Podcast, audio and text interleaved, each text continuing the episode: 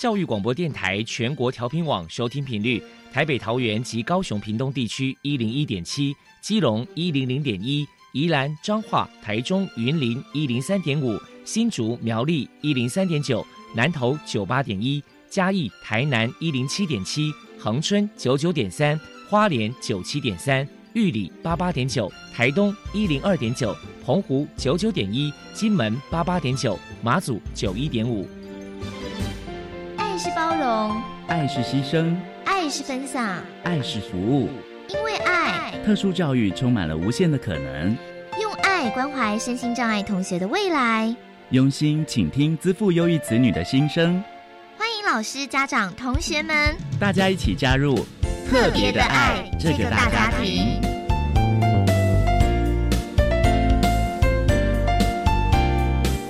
本节目由教育部学生事务及特殊教育司指导，国立教育广播电台监制。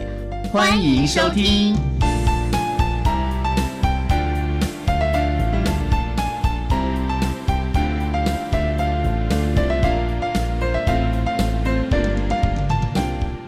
因为爱，我们在空中相聚。欢迎您再度收听《特别的爱》，我是小莹。这个节目在每个星期六和星期天的十六点零五分到十七点播出。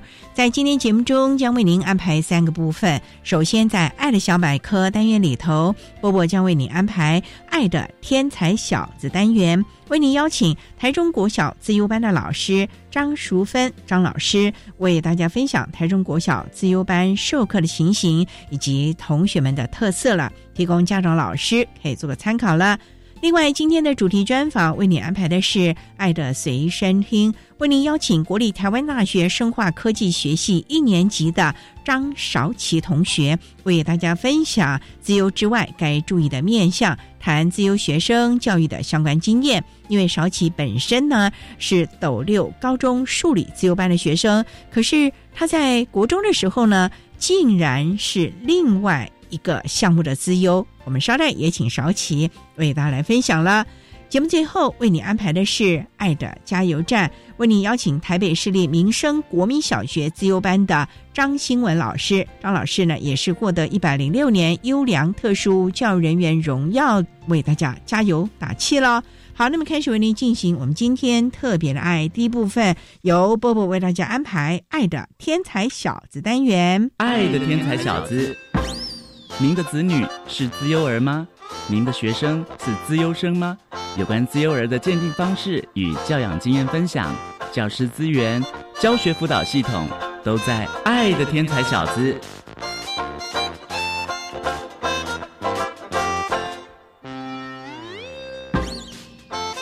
Hello，大家好，我是 Bobo，欢迎收听《爱的天才小子》。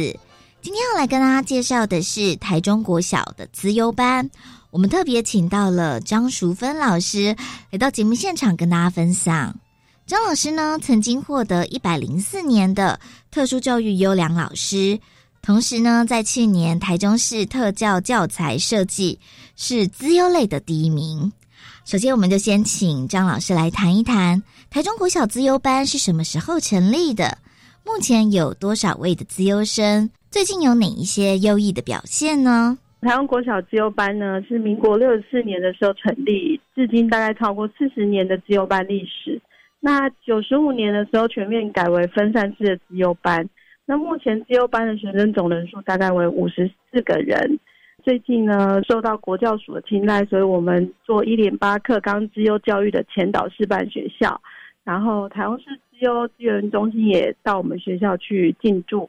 那我们还有跟台中教育大学合作未来问题解决的科技整合实验课程，我们还有参与教育部的资优专业社群的计划，那我们也获得补助。那针对资优生呢，我们呃做了很多不同的特色课程，然后让小朋友在优质的教学的环境跟老师的爱与关怀底下呢，好好的学习。针对资优生，台中国小提供了哪些优质的教学环境？另外，在教学课程上有哪一些特色？我们请张老师来跟大家介绍。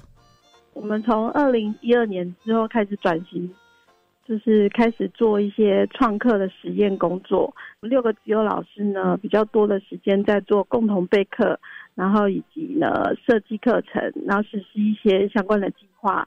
比如说，我们就会在课程中融入一些文化走读，那利用科学积木去实做科学跟手作的课程结合。然后，我们也成立了台中市唯一所有桌游教室的自由班。我们还会推动给小朋友相关，比如说自由教育的自工计划，然后去培养孩子呢学习帮助别人以及人文关怀这个层面。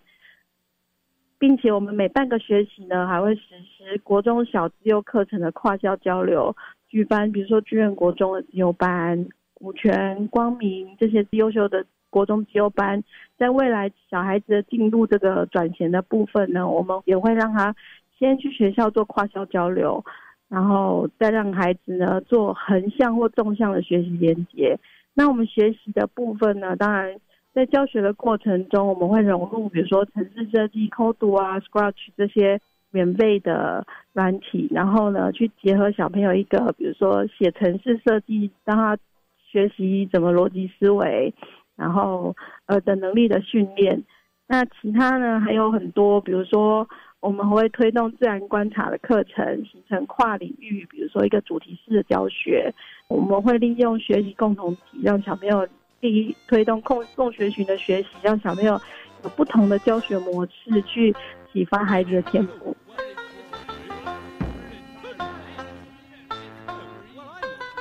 接下来，我们就请张老师来谈一谈学校平时会举办哪些活动，增进资优生的互动交流呢？我们台湾国小资优班呢，每个新生入学的学生，其实他们都有学长姐的家族制度。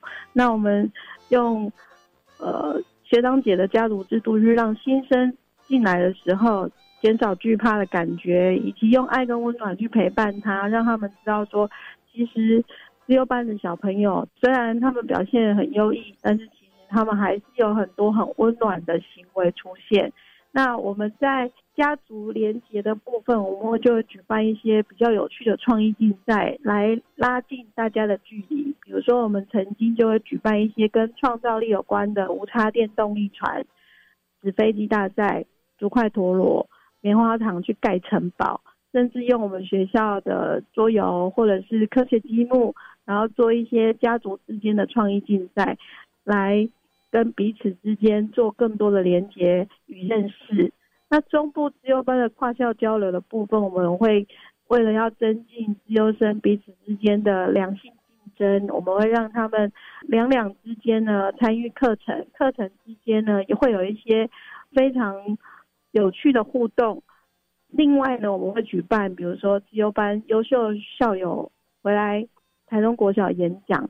那我们有一些比较优秀的校友举办，比如说像麻省理工学院的学生林鼎军，他之前在昆文高中的时候就常常接受采访。那其实他就是我们学校的优秀毕业生，还有哈佛的江梦纯博士，然后有一个五个医科牙医系全部都录取的赖博汉，还有台大、清大、交大等优秀现在都还在在学的。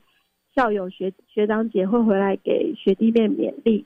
那读研究的成果发表呢？我们都是以在地生活为出发点，让学生找到一些他们喜欢、有兴趣的主题。那再利用工具或智慧解决。那独立研究成果，我们学校也荣获第一名，呃，台中市的第一名。那教材设计呢，也是荣获。台中市的第一名。那活动的课程就是结合主题式的课程，并做中高年级的连接。那大家一定会觉得很神奇，为什么台湾国小自由班可以做这么多课程呢？其实因为我们有一群志同道合的自由团队。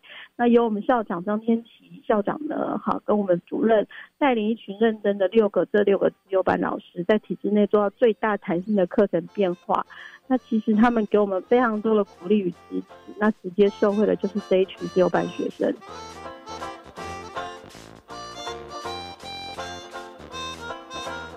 针对自由的学生，张老师表示，学校在未来有以下的规划：我们还是会继续依照学生的个别差异，去设计出更多有趣的课程。那我们未来可能会着重在说，比如说共学共好、尽一己之力、有益于他人的未来学的部分、问题解决，那甚至是未来进入的职业探寻、科技整合。那城市设计这部分，比如说加入有趣的机器人课程，然后老师们呢，现在其实都一直在进阶版的学习。然后老师要先把自己。的课程先设计好之后呢，我们在未来会推出更多更有趣的课程，让自由班小朋友受惠。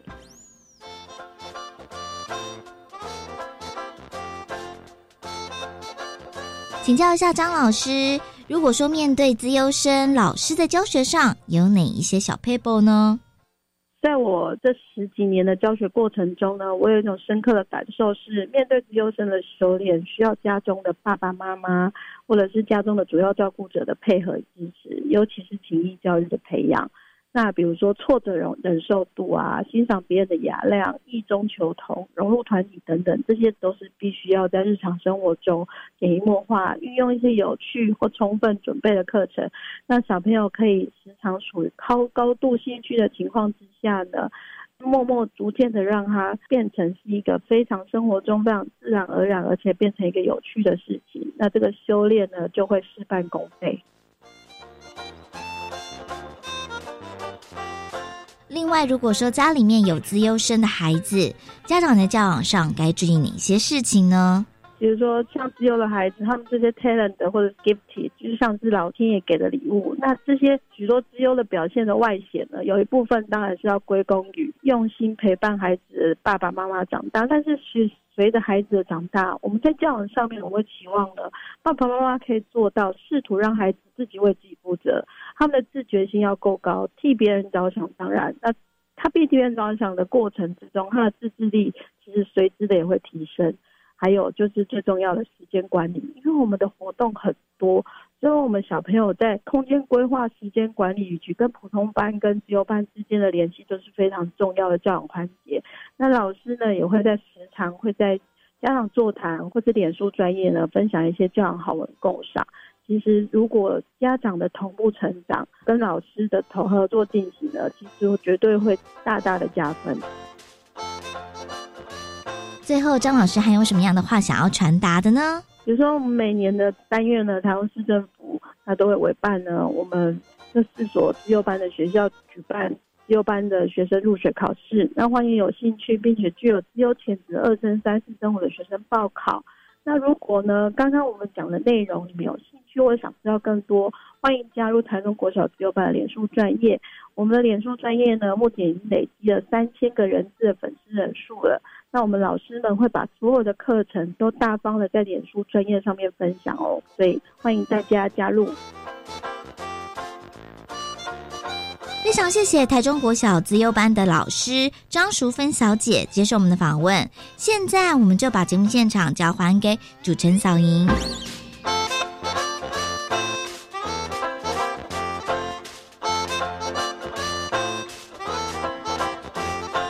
谢谢台中国小自优班的张淑芬老师以及波波为大家分享的自优班的教学经验，希望提供家长老师可以做参考喽。您现在所收听的节目是国立教育广播电台特别的爱。这个节目在每个星期六和星期天的十六点零五分到十七点播出。接下来为您进行今天的主题专访。今天的主题专访为您安排的是《爱的随身听》，为您邀请国立台湾大学生化科技学系一年级的张少奇同学。少奇本身呢，在高中时期是斗六高中数理自由班的学生。今天少奇要为大家分享自由之外该注意。的面向谈自由学生教育的相关经验，希望提供家长、老师还有同学们可以做个参考了。好，那么开始为你进行今天特别爱的主题专访，《爱的随身听》。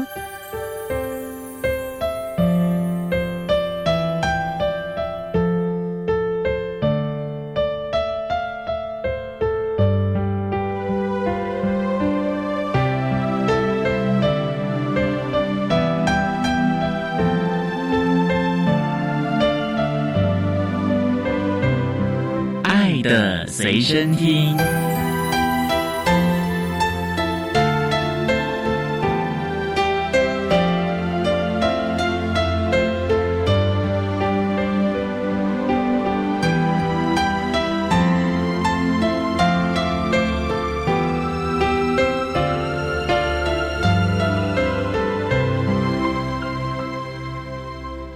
大家邀请到的是国立台湾大学生化科技学系一年级的同学张韶琪，到节目中来。韶琪你好，主持人好，各位听众好。今天啊，特别邀请韶琪为大家来分享资优之外该注意的面向，谈资优学生教育的相关经验。首先啊，要先请韶琪为大家来介绍，你是斗六高中数理资优班毕业的。没错，从小就一直念自优班吗？没有，我是国小接受县府的自优培育计划，升国中之后在私立学校就读美术班。美术班？对对对。之后呢，在升学的过程中，考虑到直升或者是要去公立学校的自优班，在学习资源以及同才之间竞争。的考量之下，我选择了斗六高中的数理自由班。所以那个时候，斗六高中的数理自由班也要经过考试吗？对，没错，斗高中的数理自由班也要经过两个阶段的考试。都是什么样的考试法？除了有国中之外，还有一些衍生，就是有些是推论题，比如讲说他会出一段文章，让你详细看过之后，针对这个文章你有什么？看法，然后你会想要用什么方式解决？就是比较开放性的题目。可你不是数理自优班吗？怎么还考起文章了呢？其实数理自优教育不像一般人只有写题目的那种想法而已，更重要的话就是逻辑的思考跟推论。哦，像我那时候在考取我们科系的笔试的时候，也是很多是开放性的题目，就是没有标准答案。你的意思就是台大的生化科技学系，它也是用这种。要看孩子的逻辑推理的能力了。对对对，没错。哎，那我也很好奇，那小时候怎么会去上美术自优班呢？因为我在升私校的时候呢，那时候考量到要私校还是公立的学校，私校他们的美术班跟音乐班大概是五五成，就是五成是看成绩，然后五成是看你的术课。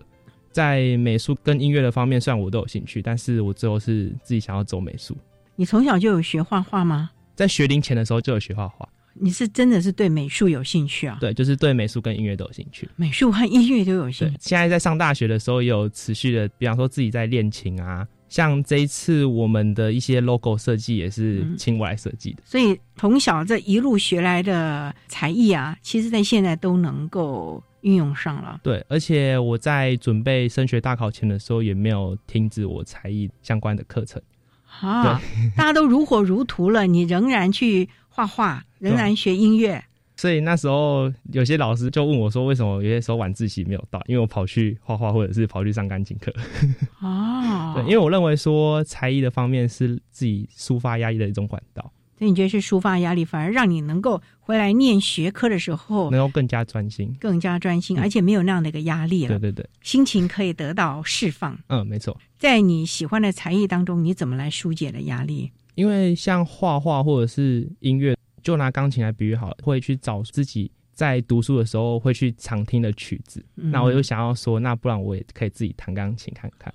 对，然后又是在弹的过程中可以抒发自己在课业上的压力。对，嗯，怒气啊，或者是委屈啊，就运用这个弹钢琴的这个大力啊，把它给宣泄出去，是不是？因为弹钢琴是能够控制。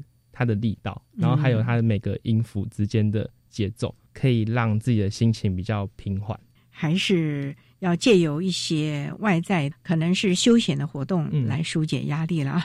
所以呢，少起这样的一个经验，提供我们的家长还有同学们做个参考了。好，那我们稍待啊，再请国立台湾大学生化科技学系一年级的张少奇同学呢，少奇本身也是斗六高中数理资优班毕业的同学，为大家分享资优之外该注意的面向，谈资优学生教育的相关经验喽。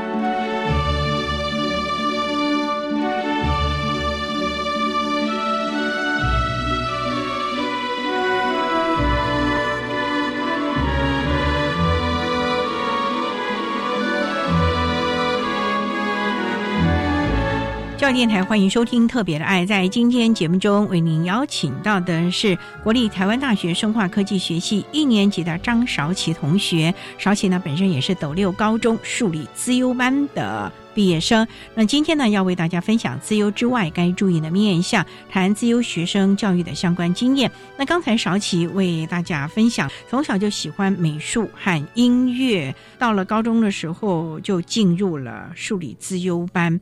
我想请教，这个美术之优哈和这个数理之优，你要怎么样去适应这个不同的班级的氛围呢？因为我想美术的话就是一直要画画了吧，嗯，没错那。数理的话，那就是有很多的学科要去思考、批判，我觉得美术的创新其实也可以应用在数理的方面。真的、哦，对，就是如果你看到一个你不知道为何的现象，就像在科展有些题目，你要去想为什么会有这个现象，去推测、嗯去猜测，然后再借由各式的数据分析，还有观察，去验证自己的推测对不对。所以我觉得美术的创新是可以应用在上面。所以是没有违背的，而且反而能够更增强你在数理方面的运用学习咯。不过这两个班级的同学的氛围也不一样吧？嗯，没错。美术班会不会比较浪漫一点，比较好像天马行空？那数理科的同学是不是感觉就很理性了呢？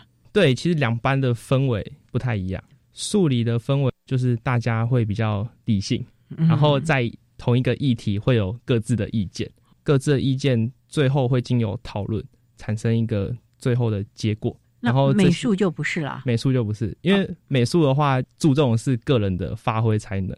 比方说你自己的作品，你不会去掺杂到其他人的意见。哦，就是自我的一种展现了，嗯，自我的思维。可是数理一定是要经过大家讨论之后，找出一个最正确的、最适合的答案了。没错，这两种的训练不同了吧？对，氛围就不太一样。嗯，因为感觉美术比较个人咯，嗯，那数理的话就要应用到公众，甚至同台关系。你要怎么样在这个讨论的过程当中，大家是就事论事，而不是要有个人太多的情绪在里面了。嗯，比如讲数学竞赛，像 TIML，它有团体竞赛。团体竞赛的时候，对同一个题目，每个人想法都不太一样，那就是经由讨论再分工这些题目要怎么去解决。因为像 TIML 很多是自己没法解决的题目，就是需要经过同学们之间的讨论，再经由分工。就比方说，有些同学他可能比较擅长是计算，那有些同学比较擅长的是图形。所以还是要各司其职了，嗯，要各自找出自己的擅长的擅地方了长的。，然后再经由交流讨论。你国小的时候会很突出吗？少奇？我应该是说，我国小到高中都还蛮突出的，哦，怎么说呢？就是像国小或国中的话，就是成绩方面会比较突出。成绩方面都很好，并不是因为你会画画、会音乐，对不是因为的，而是因为学科表现就非常的好。就是国小、国中的话，受到师长学科表现会特别注意。嗯但是高中的话，因为数理自由班，大家都是各个国中顶尖的上来，所以我的学业成绩在我们班算是中间啊。但是因为我喜欢去参加各式各样的活动，甚至是去参与学校的一些改革。哦。因为像之前我们毕业旅行，我们毕业旅行是经由各班的讨论票选，哦。最后决定那个行程。但是后来在行程书的时候，发现就是没有任何一班有投到那个行程，我就去设计问卷，争取大家意见。最后学务处就决定更改，因为我在学校参与一些改革，然后或者是参与很多校外活动，所以我在高中也算是学校里面是蛮突出的。有自己的想法嘛啊。好，稍待我们再请国立台湾大学生化科技学系一年级的张韶琪同学，再为大家分享自优之外该注意的面向，谈自优学生教育的相关经验喽。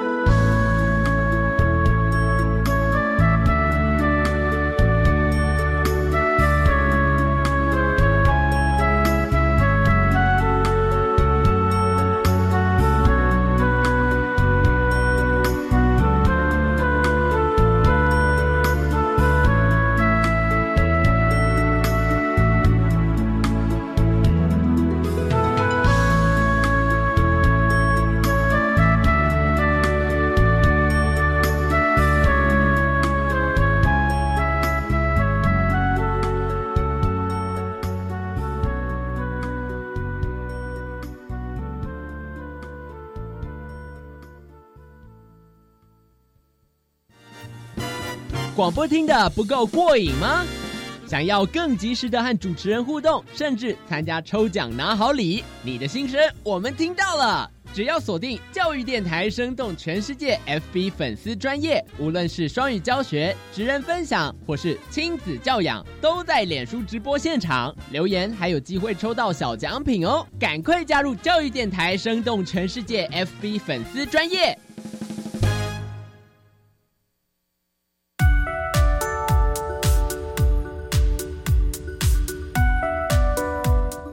教育广播电台的朋友，大家好，我是国教署副署长许丽娟。从今年八月开始，教育部将衔接卫福部零到未满二岁育儿津贴。那对于没有接受公共化跟准公共服务的二到四岁幼儿，那只要他家庭的重所税率未达百分之二十，也没有正在请领育儿留职停薪，那么每一个月可以发放两千五百元的育儿津贴。那对于第三名以上的子女，每一个月可以发放三千五百元的育儿津贴。以上广告由教育部提供。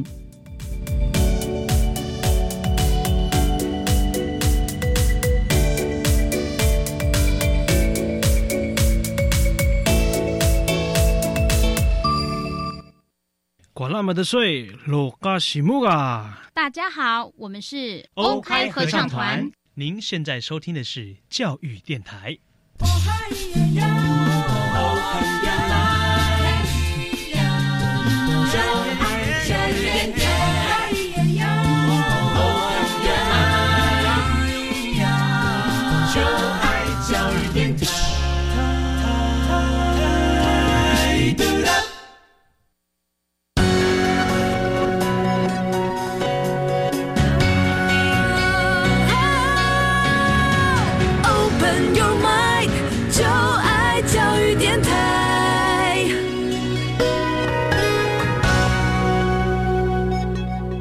电台欢迎收听《特别的爱》这个节目，是在每个星期六和星期天的十六点零五分到十七点播出。在今天节目中，为您邀请国立台湾大学生化科技学系一年级的张韶琪同学。韶琪呢，本身也是斗六高中数理自优班，而国中的时候呢，又是美术自优班的学生。所以，我们今天特别请韶琪为大家来分享自优之外该注意的面向，谈自优学生教育的相关经验。那刚才在节目的第一部分，韶琪。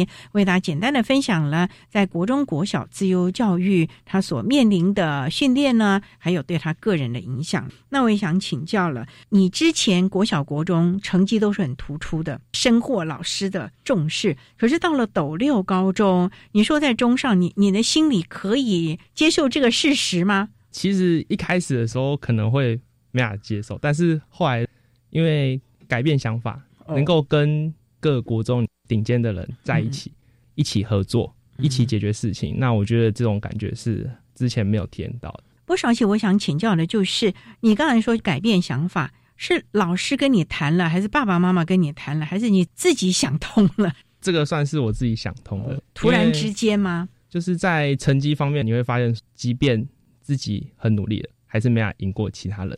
所以我就会把其他的时间在课外方面上，课外之充实。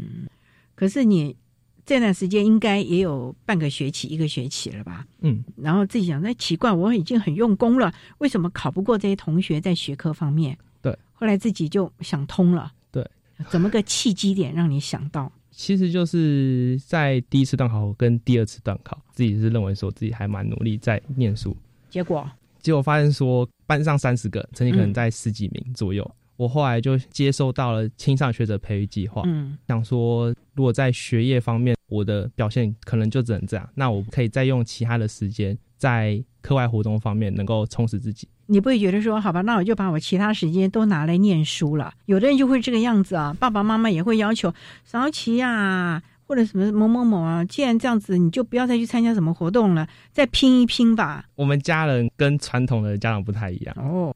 我爸爸妈妈看到成绩就是没有太大的反应啊，没有太大反应。对，然后后来我跟他讲说，那我想要去参与一些课外活动，爸妈也是非常的支持我。爸爸是做什么的？爸爸是警察。哦，妈妈呢？妈妈是汽车的业务，所以算是一个很重视孩子教育，可是也不会太给你太大的压力。可是爸爸很忙啊，如果说是警务工作的话，那很忙哎。妈妈又是做行销业务工作，那说实在，但也没空管你。所以其实我从小在我家都还算蛮自由的。比方说假日科博馆哦，或者是美术馆有展览，嗯那我就会跟我爸妈讲，我周六日要自己去台中跑一趟。对，哦你家住云林斗六嘛？对对对对，假日的时候还蛮常去科博馆或者是美术馆参观展览。就是对那个有兴趣。嗯嗯，因为每一次的特展，我都能够学到一些我课本没有学到的东西。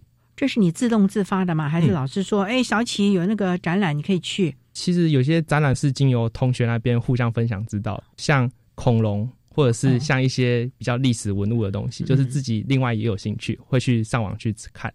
所以你的兴趣还真是蛮多元的咯。我兴趣算很多元了。问到少奇啊，在那博物馆就这样货上一天两天，真的觉得有收获啊。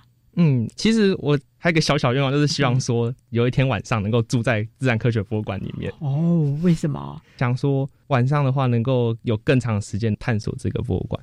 白天还不够啊？嗯，因为我高中去过科博馆，可能有十几次，才好不容易把它的常社长逛完。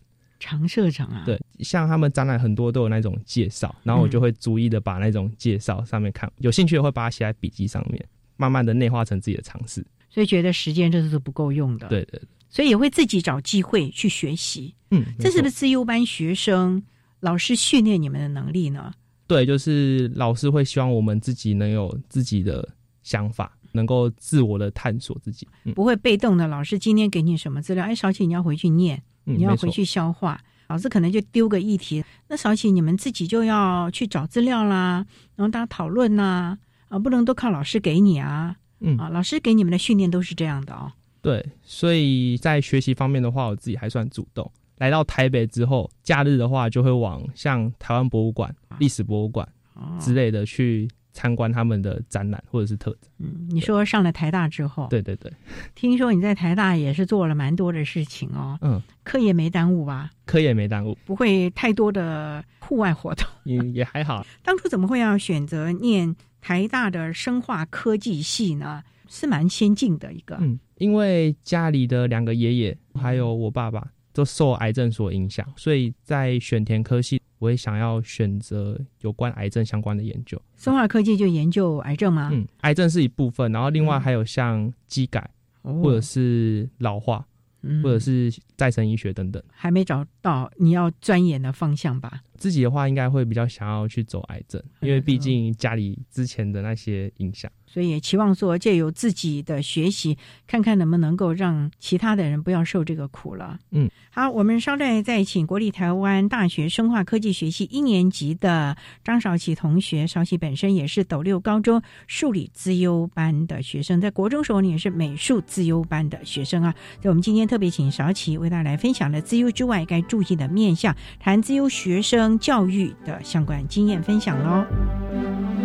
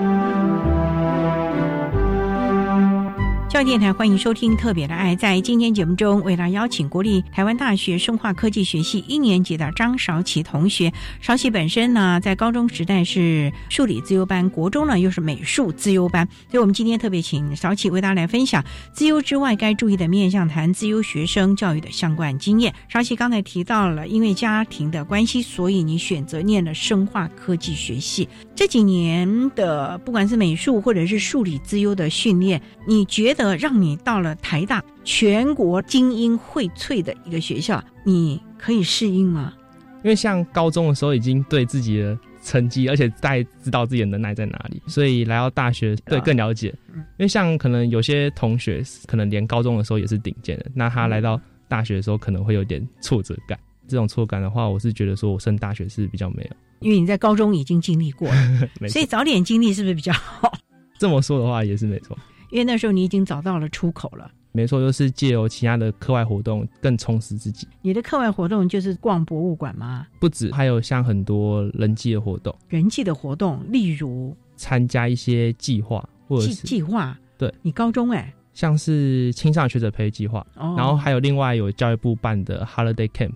为大家来分享这两个计划对你有什么影响吗？嗯，什么青少年什么学者培育计划？这个是一个什么样的计划？青少年学者培育计划，它算是一种长期的计划。它从高一大概十月开始，就会陆续的办讲座，然后去探索。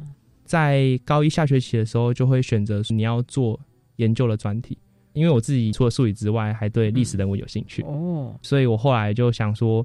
既然学校的数理自由教育已经很充分了，在这个计划里面，我去选择历史与人文。你去选了什么？研究斗六的历史建筑。斗六的历史建筑啊，哇，你连这个也都有兴趣啊？嗯，没错。二年级的下学期的时候，在全国参加这个计划高中生面前发表我这一年多来的观察还有成果，去分享给大家。就是斗六的历史建筑。多少人面前演讲啊？大概一百多位。你们是一个人一个研究计划，还是是一个小组啊？他有分个人跟小组。像那时候跟我同组的同学，有些是彰化女中，还有些是台中的，只有我自己一个人是斗六人，所以我就选择自己去研究，然后自己去探索。你没有跟他们合作其他的吗？我们有分不同的主题，在地历史与人文。像彰化的，他们是研究奈何。他们彰化市的中心高中的同学，他们就是研究中心新村的历史。你就研究了斗六，嗯，没错。斗六，你研究了什么建筑啊？我倒很好奇哦。斗六有一栋已经消失的富丽堂皇的建筑，它叫做寒碧楼。寒碧楼，对，当初是整个云岭最高而且是最豪华的建筑，它的屋顶都是青铜制，上面的毕业证是白金做。哇，对，一开始是。经由一个退休的老师口中得知，说我们德州曾经有这么一栋建筑，已经完全都没了，已经完全被拆掉做成大楼了。好可惜哦！在研究这栋历史建筑的时候，我就必须去采访祈祷，就是那些八九十岁对于这栋建筑有印象的，我就是从他们口中去想象、去描绘这栋建筑的内部，然后还有外观。面对祈老。怎么去询问呢？因为年龄蛮大，你那么年轻，跟长辈讲话的话术啊，嗯，还有他们可能记忆会片段，你要怎么做归纳整理？这是一个很大的功夫哎。对，像我在研究的过程中，我至少找了四五位已经九十岁以上的祈老。哇，九十岁哦！访谈过程中会运用台语。虽然说他们有些记忆是片段性的，那我就会把相关联的片段整理起来，然后去找寻这栋建筑最可能的历史渊源，然后做一个会诊。对，没错。有经过他们在印证吗？除了口述历史之外呢，我另外还跑到了台中的公共资讯图书馆去找相关的历史文件，作为佐证了。嗯，避免口述历史可能有一点误差的地方。我就会去找寻其他相关的官方的公文啊，或者是当时的地图跟照片。这样的一个研究，你觉得自己研究完之后有什么收获吗？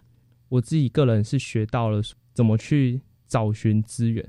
就是很奇怪的一点，就是我们斗六市那一栋建筑相关的文件，我们云林县政府的图书馆只能找到少少的。反而是我跑去台中公共资讯图书馆，因为在这之前我是在网络上先查询，最后的话就是向公共资讯图书馆那边申请馆藏文件出来翻阅。馆藏哦，对对对，因为他那边的话是不随便给人家看的，所以还要登记，然后坏掉了。对对对，所以自己觉得除了找到资源之外呢，是不是也让自己觉得，哎，我还有另外那个才能，而且在这个寻根的过程当中。你自己觉得对你的人文或者是内在有没有什么影响？就不再是完全是数理的逻辑这么的理性了呢？对，因为在访谈过程中呢，发现说我常常经过了街道，过去曾经是什么，然后会去注意建筑的一些小细节，就不会像之前理所当然的骑过去。现在会停下来，慢慢的欣赏，对，慢慢的观察了。看看跟以往有什么不一样了？嗯，没错。嗯，是不是也训练你的观察力？没错。然后另外的话，我觉得在祈祷访谈过程中，也是训练我的口述能力。这点很重要啊，因为就算你未来的生化科技观察的能力。也是很重要的，叙述的能力、论文发表能力也是很重要的啊。没错。好，我们稍待再请国立台湾大学生化科技学系一年级的张韶琪同学，再为大家分享资优之外该注意的面向，谈自由学生教育的相关经验分享喽。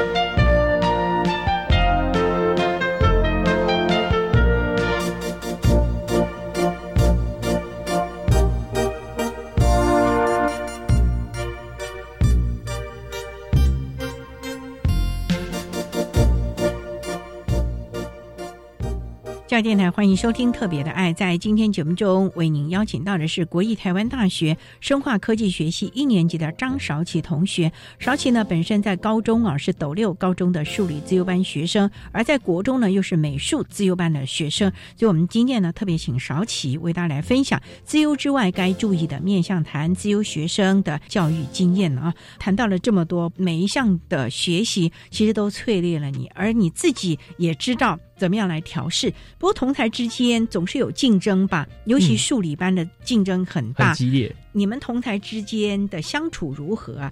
我自己是认为我们班算是有一种军中同袍的情感哦。对，因为像是在各式的校外竞赛或者是升学考试方面呢，我们班就是会互相的鼓励。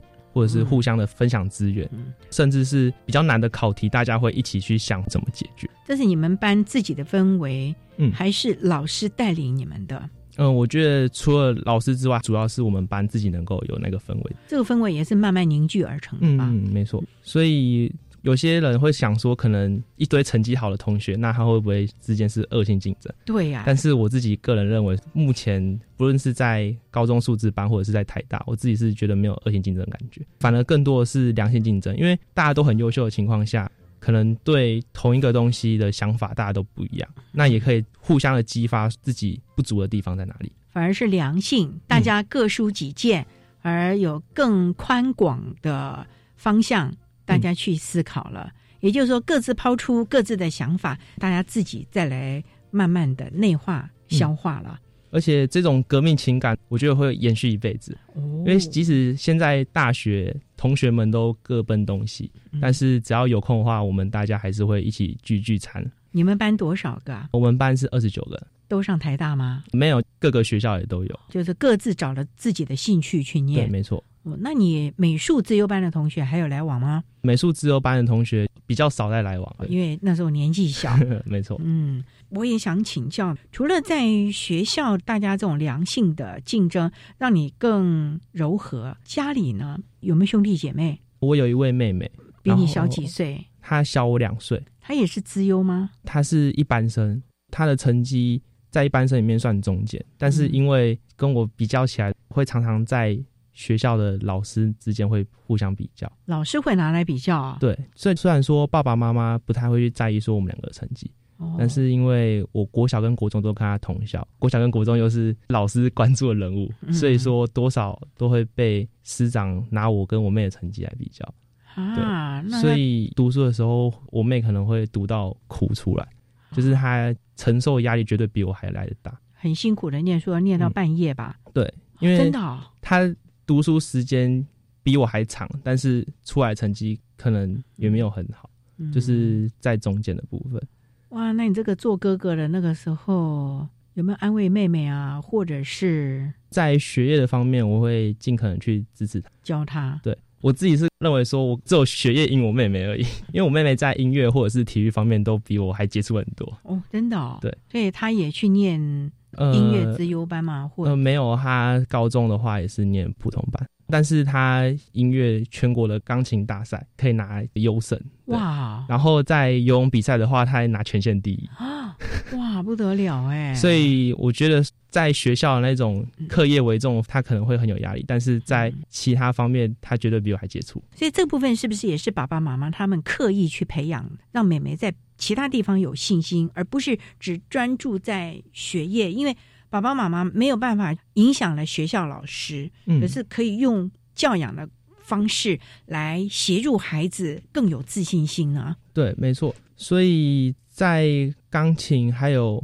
体育方面，他的表现比我杰出。那我爸爸妈妈想要说让他有更多元的发展，就是不要只局限在学业方面会不会也放大了他这方面的？的才能。对，会不会呢？没错也也会这样子啊、所以你们两个感情还算不错吧？对我跟我妹感情很好，我来到台北，她有些时候还会打电话私讯给我，哦，太想你了。算是啊。或者有什么事情要请教哥哥，嗯，哥哥帮我拿点主意吧。对，嗯，那也不错。所以手足之间的相处也是一个很重要的课题哦。嗯，没错。嗯，否则的话，对手足来说也是一个好大的压力了。那到台大呢？虽然你觉得，因为在高中已经经历过了那个我并不是那么优秀的，嗯，所以到了大学你反而适应的蛮好的。嗯，可是台大毕竟是精英中的精英，你要怎么样保持？当然你，你不希冀得书卷奖了啦，哈。可是我想，人生的学习不是只有学业吧？应该还有很多，例如社团啦，或者是好多好多。你在台大，你还做了些什么事？可不可以跟大家分享？在台大上学期接了我们系上烤肉活动的总招，分配每个同学的工作，租借场地呀、或者是跟同学去采买东西，这方面也可以学习怎么去组织规划能力。另外的话，在寒假也跟我们云林嘉义地区的校友会一起去返乡服务，然后去干嘛了？带小朋友应对，包括一些相关的小知识啊，嗯然后或者是一些体育活动等等。这不会剥夺了你念书的时间？生化科技很难呢、啊，嗯，是不好念啊，是不好念嘛，对 对不对？还维持差不多的成绩吧。其实上大学很重要的课题就是时间规划，就是如何最有效率的去运用时间。你怎么规划的？该读书的时间就好好的专注的去读书。怎么静下心来？这是很多孩子现在没办法的。我会安排自己一周的休闲时间，会跑去北头泡汤，哇然后或是跑去爬象山等等。因为有适当的休闲时间，回来在学校图书馆或者在宿舍读书的话，会更加的尽兴。所以少起这样的一个能力，例如说时间安排的能力、规划的能力，是在念自优班的时候就开始，还是爸爸妈妈要求你的？在自优班的时候开始就会慢慢的去调整，对，嗯，因为毕竟像我那时候高中参加很多的课外活动，又要去保持自己的成绩能够在稳定的状态。因为你把时间拿去做其他什么课外活动啦、社团啦、服务性的活动，嗯所以你就更要集中火力在课业上了。对，是不是也培养了自己的专注力？这一点是无疑的。所以你觉得这样的一个专注力啊，还有你在数理自优班呐、还有国中的美术自优班这样的训练，对你现在在生化科技系，因为现在刚开始应该是比较理论了，将来可能有很多要实验的。你觉得这些能力都带着到了台大吗？这一点是没错，因为像数理自优班科展的那一种训练方式，嗯我们现在的实验课也可以应用在上面，就是如何去写一份完整的报告，嗯然后去观察一些比较微小的现象。班上同学都是自优班的学生吗？有些不是自优班的学生，但是还是很多是名校来的。那大家知道你是自优班吗？其实上大学之后，我们就不太会去在意高中时期的成绩。重视的是什么？大学我觉得重视的除了学业之外，还有人际关系，然后还有社团参与。今年一年级了嘛？嗯，对未来有什么期许？有什么样的人生规划？因为感觉国中的美术资优班、高中的数理资优班，都是你自己考量之后所做的抉择。嗯，那甚至于大学要念生化科技系，也是你经过考量之后选择的。未来的人生呢？我希望我未来能够走研究领域，想要去中央研究院或者是国家卫生研究院进一步的发展，然后希望可以。钻研在台湾生技界这一部分，为台湾贡献你自己的能力。嗯，没错。我觉得这也是我们非常棒的一个概念啊，因为我们一直期望的自优学生，我们尽情的培养他、栽培他，也期望他有朝一日也能够回馈。这个可能是我们给你的期许，可是也是我们很期望你们能够。带领着台湾往前冲了啊！好，那我们今天也非常的谢谢国立台湾大学生化科技学系一年级的张少奇同学。少奇本身也是斗六高中数理自由班和国中时代的美术自由班的学生，所以我们今天特别请少奇为大家来分享了自由之外该注意的面向自由学生教育相关的经验，提供大家可以做一个参考了。今天非常谢谢少奇的分享，谢谢你，少奇。谢谢主持人，谢谢听众们。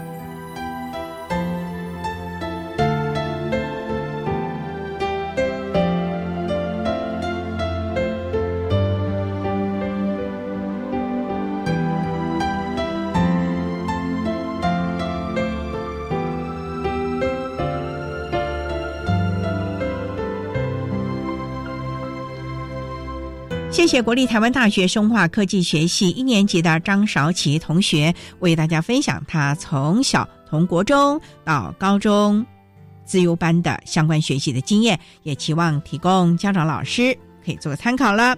节目最后为你安排的是爱的加油站，为您邀请获得一百零六年优良特殊教育人员荣耀的台北市立民生国民小学自由班的张新文老师为大家加油打气喽。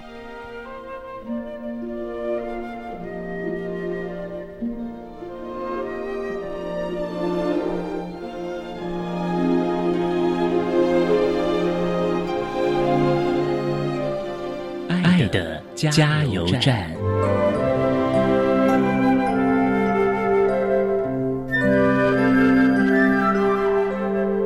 各位听众，大家好，我是台北市立民生国小自由班的老师张新文。针对国小教育阶段自由学生教学跟辅导，我有一些观念上的提醒，还有一些强调。首先呢，对自由孩子来说，外在奖牌数量的追求，比起这些来讲，更重要的是内在稳定力量的培育。自优生的稳定非常需要我们的陪伴与支持，尤其是可以帮助自由的孩子跟父母建立正向、丰富的互动关系。那要如何做呢？我想。能够带给自优孩子心灵成长的养分，也就是让他们能够拥有健康的自信心，更需要我们呢给他们真实的信心，还有可以达到的希望以及无条件的爱。对我们大人来说，真实的信心呢就需要有真实的勇气，能够愿意面对我们内心真正的害怕。到底我们这些大大人在面对自优孩子的时候，怕的是招架不住孩子呢，还是怕的是自己大人的面子？那我们可以看到的是大人过去的无望，还是可以看到孩子未来的希望？当我们能够面对这些很真实的之后，我们就可以真心的付出无条件的关爱，还有接纳这群自由生。谢谢。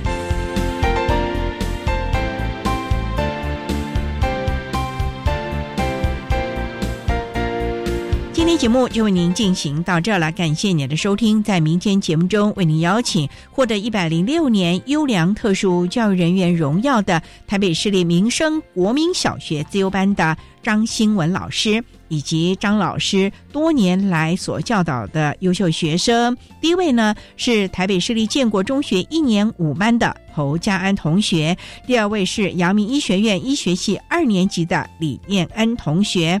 还有国立台北教育大学自然科学教育学系的叶振浩同学，三位呢要跟张老师一块分享他们在当时国小这个阶段。在自优教育自优班的各项学习还有生活的点滴了。感谢你的收听，也欢迎您在明天十六点零五分再度收听《特别的爱》，我们明天见了，拜拜。